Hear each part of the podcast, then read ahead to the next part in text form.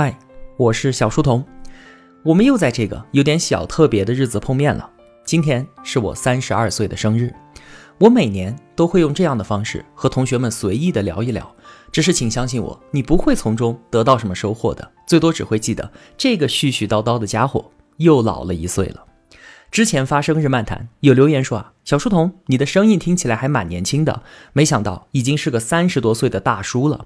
听你节目的时候，本来还想推倒你，但想到你已经到了开始泛油的高龄了，还是算了吧。嗯，这是在夸我呢，还是在羞辱我啊？我恨不得把自己的美颜照片拍在他的脸上，用我浓密的发量，倔强的向他证明，其实我还可以的。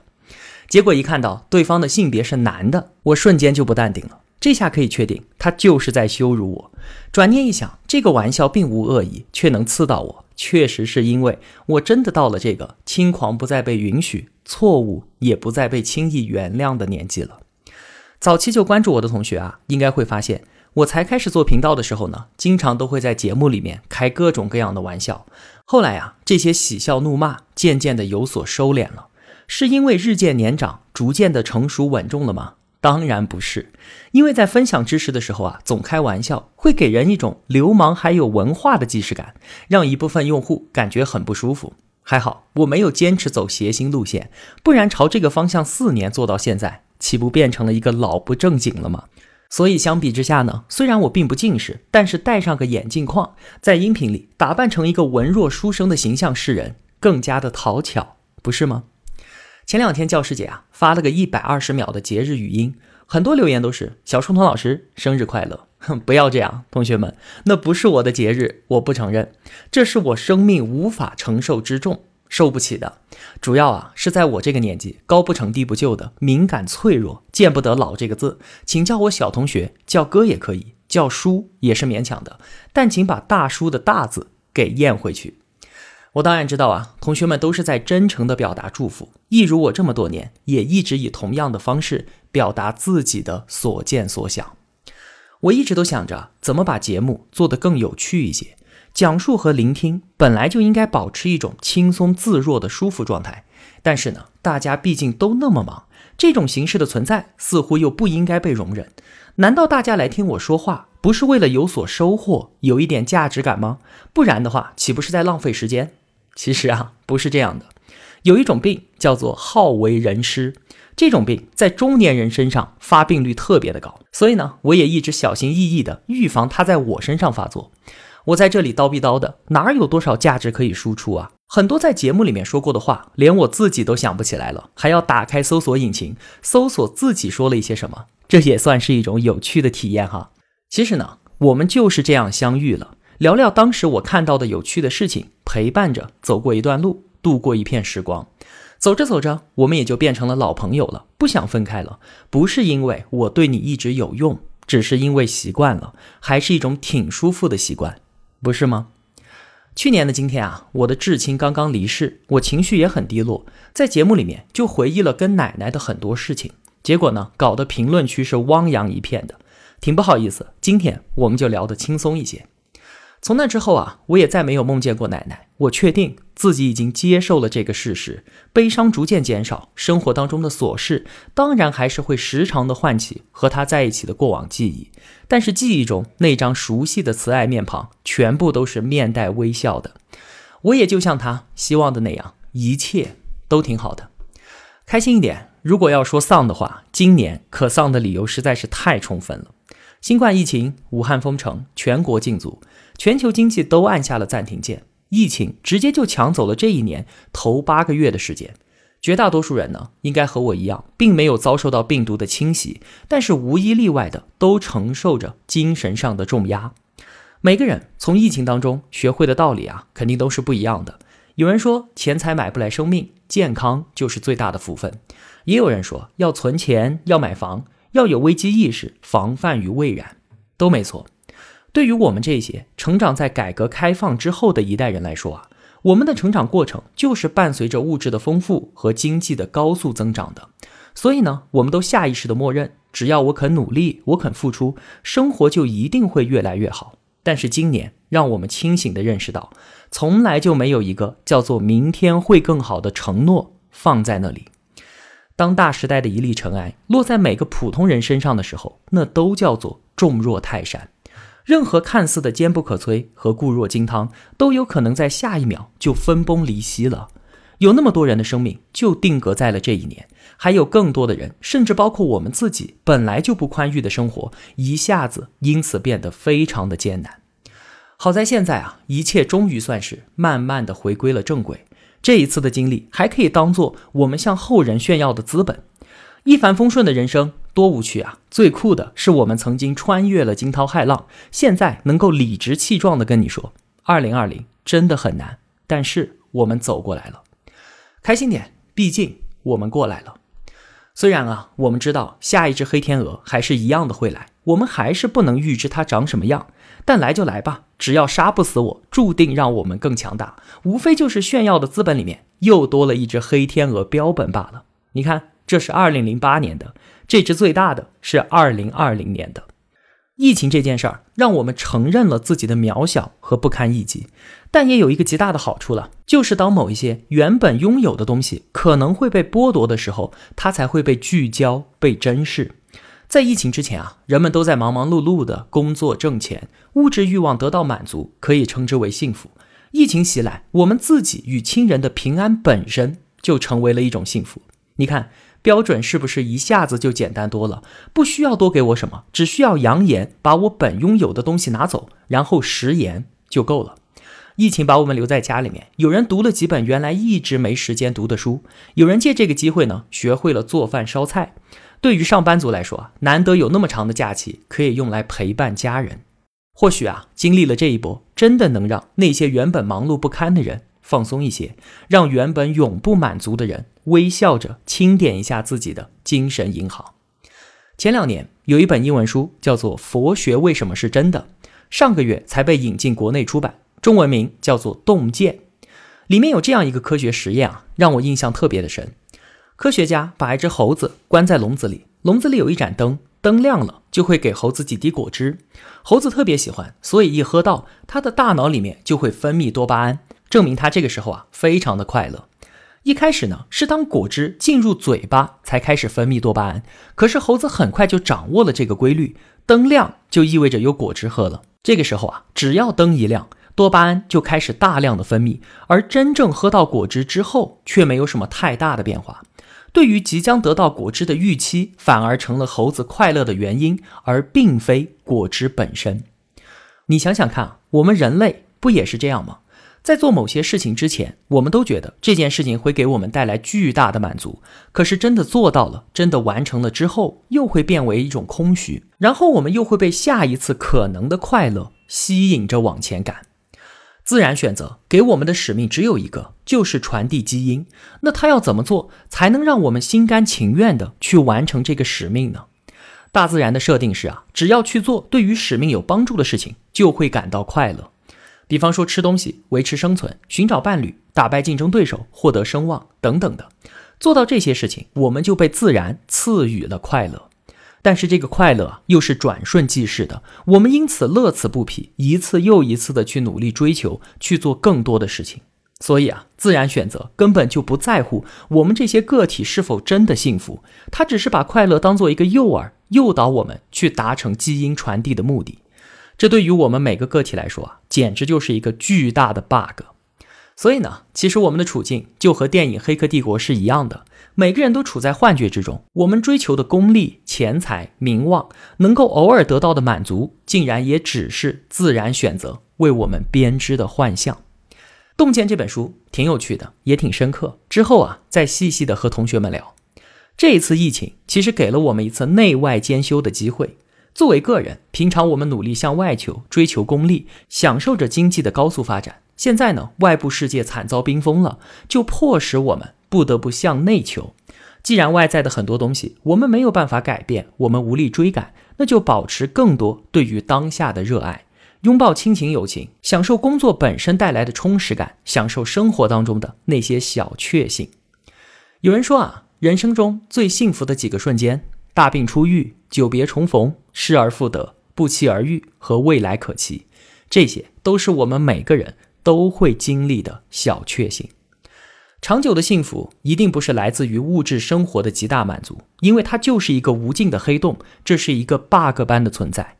幸福应该是一种来自心底的平静和淡然，精神上的富足远比物质上的堆砌更加的珍贵，你说是吧？再聊聊我这一年自己的生活状况吧。同学们都知道啊，我是去年从供职了十年的国企辞职了。当时我就想，什么早九晚五、旱涝保收，什么大平台、安全稳定，我不稀罕。我自己的人生就是要掌握在我自己手里面，我要乘风破浪。结果呢，翻过年，疫情就带来了一记响亮的耳光。什么乘风破浪，明明就是被死死的按在礁石上，无情的拍打，被打得鼻青脸肿。侧目一看，原来啊，国企才是风浪中那永不沉没的诺亚方舟。领导啊，辞职就是一个误会。要不然就算我请了个长假怎么样？领导说哪里有什么误会，你失去的是枷锁，得到的是拥抱大海的自由啊！加油，祝你游泳愉快。哈，离职之后啊，确实我焦虑了很长一段时间。之前的职业生涯毕竟有十年之久啊，存在着巨大的惯性，我原本熟悉的应对世界的方式全部都要改变，确实这需要一个适应的过程。之前在上班的时候做频道，我是以一个企业员工的身份自居的。频道的成绩无论好坏，都是一种额外的收获。辞职之后呢，频道就变成了生计本身。我不再是某某企业的员工了，而就是一个自媒体人，没有了之前双重身份所带来的优越感。那因为疫情的关系嘛，我老婆那边的事情基本处于停摆的状态，所以呢，频道电商也就是小店里的事情都是她在负责。选品、包装、与供货商谈合作等等这些，电商这件事儿啊，其实想法很简单，就是把我们云南当地最好的东西介绍给同学们。那因为都是我们亲尝亲选的，所以品质都很棒，同学们可以放心的购买，没有问题。但也因为我们只要最好的东西，所以供货商愿意给我们供货是有条件的，就是要有一个销量的承诺协议嘛。这也完全可以理解，合情合理。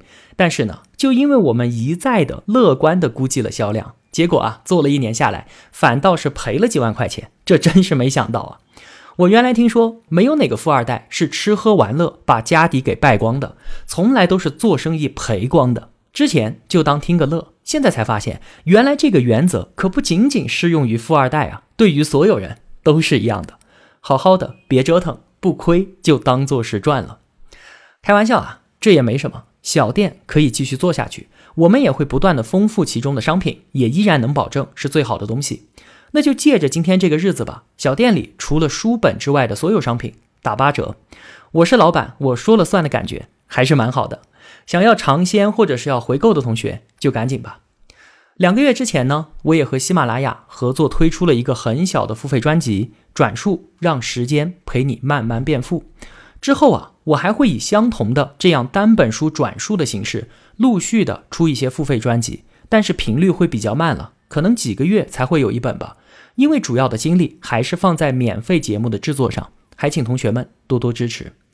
在公众号里呢，我也会接一些广告合作，但是有的同学也跟我说，你的这些广告一点儿都不高大上啊。是啊，我也想接奔驰、奥迪、特斯拉的广告啊，但是人家又凭什么找我呢？对吧？我只能接到一些在线教育培训的广告合作。如果真的有需要的同学呢，可以报名；如果不需要，帮我点个赞就好了。我也尽量克制，一个月不会超过两期。我想啊，作为老朋友，应该也是可以理解的。有不少同学提醒我，让我去做短视频。是的，视频的时代已经来了。击败微信公众号的不会是另一个公众号，击败喜马拉雅的也不会是另一个音频平台，它一定是另外一种全新的存在。这是在时间这一个终极战场上的新一轮交锋。同样的戏码已经在互联网世界里面上演了一次又一次了，只是这一轮冲上牌桌的叫做抖音。没错，我都知道。但其实啊，同学们愿意听我的音频已经是莫大的荣幸了。音频和视频内容的呈现完全遵从于不同的逻辑。我并没有自信能够把视频也做得很好。不过啊，无论如何，之后我也会做一些短视频的尝试。同学们可以在西瓜视频和抖音搜索“小书童频道”，可以找到我的。过去这一年呢，说真的，我很享受死宅一般的生活。每天我就看看书、健健身，简单而专注，不需要出差，没有喝酒应酬这些事情。不想见的人，我可以不见；不想说的话，我也可以不说。随时都能和心爱的人在一起。每天中午，我推开卧室门，乐乐妈在陪女儿乐乐睡觉。我最珍贵的一切都在这张床上，我正拥有着，安静、甜美，真好。就看着乐乐一天一天的长大，他现在啊，已经不是三岁的小朋友了，人家已经是幼儿园中班的四岁的小姐姐了。孩子已经长大了，我就不抱小家伙的照片了。得益于乐乐妈拜读了很多亲子教育的书，我们不断的去学习怎么当好爸爸妈妈，也坚持用现代的育儿理念去引导和教育孩子。在这个过程当中，我们能够清楚的看到老一辈人在教育我们的时候所犯的那些错误，以及给我们带来的伤害。现在能清楚的认识到这些，但并没有责怪的意思。那个年代的父母都是一样的，都不能算是一种错误。只是呢，我们能够让这些伤害不再传递下去，到此为止。在教育孩子的同时，其实也是在疗愈我们自己。很高兴我们拥有这样的认知和能力，能够给乐乐一个快乐的童年。他也因此很听话懂事，让我们非常的省心。其中收获的经验心得，等以后聊亲子教育话题的时候啊，我们再说。同样让我欣喜的呢，是我可以做我自己喜欢的事情，而且能一直做下去。有一本书叫做《你不重要，你的喜欢很重要》。作者何菜头在书里面有这样一段话，他说：“我喜欢这三个字是完全根植在一个人的自我之上的，完全发自内心，无需攀附任何的外物，因此它成立的基础也就无法被拆解。我们的这个社会啊，用权力、财富、外貌、名望这些标准来评价一个人，这让大多数人都成为尘埃一样的存在。”按照这个标准，可以否定一个人，否定一个人所喜爱的东西，但却没有办法否定一个人的喜欢本身。你的喜欢不需要任何理由，不需要任何解释。你的存在可能对于这个世界不重要，但是因为喜欢这件事情本身，这个世界就不能压缩，也不能剥削你，不能改变，也不能无视你。你因此变成了一种非常坚实而具体的存在，谁也改变不了。你可以不重要。但是你的喜欢很重要，有喜欢才有自我，有自我才有解脱的可能。最近这一年来啊，我最大的动容来自于一个人，他是我的高中同学，就在一个月之前，他结婚了。